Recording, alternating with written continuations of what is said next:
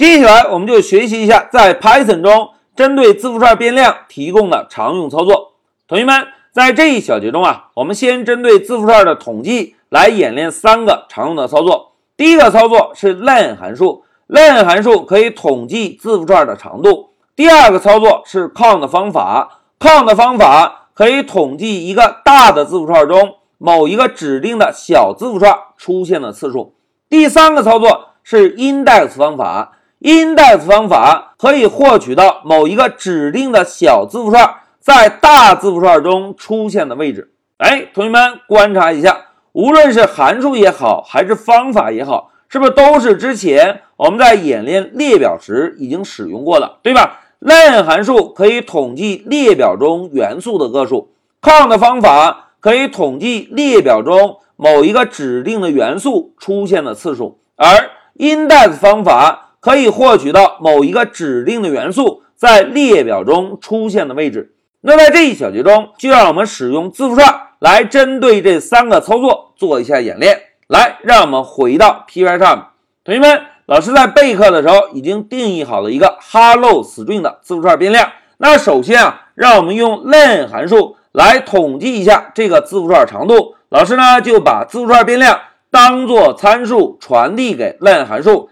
然后使用一个 print 函数做一个输出。现在 shift F 十走，哎，大家看 hello hello 这个字符串长度是十一个字符。哎，大家看 len 函数无论是字符串也好。还是列表也好，还是元组也好，还是要统计字典中键值对的数量，是不是都可以统一使用一个简单的 len 函数就可以做到了？哎，轻松加愉快，对吧？那接下来再让我们统计一下，在一个大字符串中某一个小的字符串出现的次数。同学们要统计小字符串出现的次数，我们呢就需要调用方法了。要调用方法，先写上变量的名字。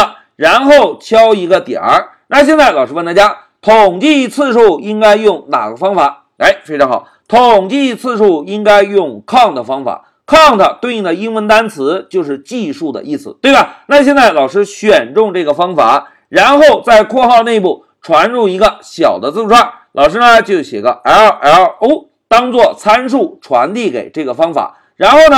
再增加一个 print 函数，以方便我们在控制台看到输出结果。现在老师摁一下 Shift F 十走，哎，大家看 LLO 这个小的字符串在 Hello Hello 大的字符串中出现了两次，对吧？那现在老师啊，选中第七行代码，摁一下 Ctrl C，然后在第八行摁一下 Ctrl V。哎，同学们，如果老师啊给 count 方法传递一个。字符串中不存在的小字符串，譬如我们传递一个 a b c，运行程序的时候会是什么情况呢？来，我们 Shift F 十验证一下，走。哎，大家看，程序并没有报错，同时在控制台告诉我们，大哥在 Hello Hello 这个字符串中，a b c 小字符串出现了零次。哎，这个就是使用 count 方法来统计某一个小字符串出现的次数。同学们。在这里，老师给大家做个小科普啊，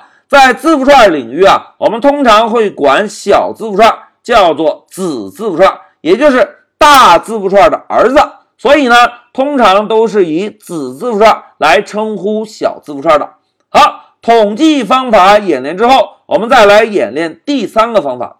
第三个方法呢，就是判断某一个子字符串出现的位置。哎，同学们要判断子字符串出现的位置。就使用我们之前在演练列表中取索引这个方法。要取索引，应该调用哪个方法？哎，非常好，index 方法，对吧？那选中这个方法之后，老师呢，同样在小号内部来指定一个子字符串 llo，然后呢，再增加一个 print 函数做一个输出。现在 shift F 十走，哎，大家看 llo 这个子字符串。在大字符串中出现的索引位置是二，注意啊，在字符串中索引是从零开始的，对吧？零一二，，LLO 这个子字符串所在的索引位置是二。好，演练了索引的方法之后啊，现在老师再把第十一行代码选中，摁一下 Ctrl C，然后在第十二行摁一下 Ctrl V，复制一下，然后呢，老师啊。再把 LLO 这个子字符串改成一个大字符串中不存在的 A、B、C。哎，同学们猜一猜，如果现在运行程序会怎样？来，让我们摁一下 Shift F 十，走。哎，同学们看，程序报错了，告诉我们第十二行代码出错了，也就是刚刚添加的这行代码，对吧？那出错原因呢？大家看，value error 值错误。那哪一个值错误呢？大家看，substring 也就是子字符串没有找到哪一个子字符串呢？A、B、C 这个子字符串。那因此啊，老师呢就在代码中增加一个注释，注意，如果使用 index 方法传递的子字符串不存在，会怎样？哎，程序会报错。好，演练到这里，老师啊就给大家演示了一下针对字符串变量常用的三个统计操作：一个 len 函数可以统计字符串的长度，另外一个 count 方法。可以统计子字符串出现的次数，如果存在，那么就会显示次数；如果指定的子字符串不存在，count 方法调用之后会得到一个零的结果，对吧？同时，使用 index 方法可以获取到某一个子字符串在大字符串中出现的索引位置。但是，使用 index 方法需要注意哦，如果我们传递的子字符串是在大字符串中不存在的。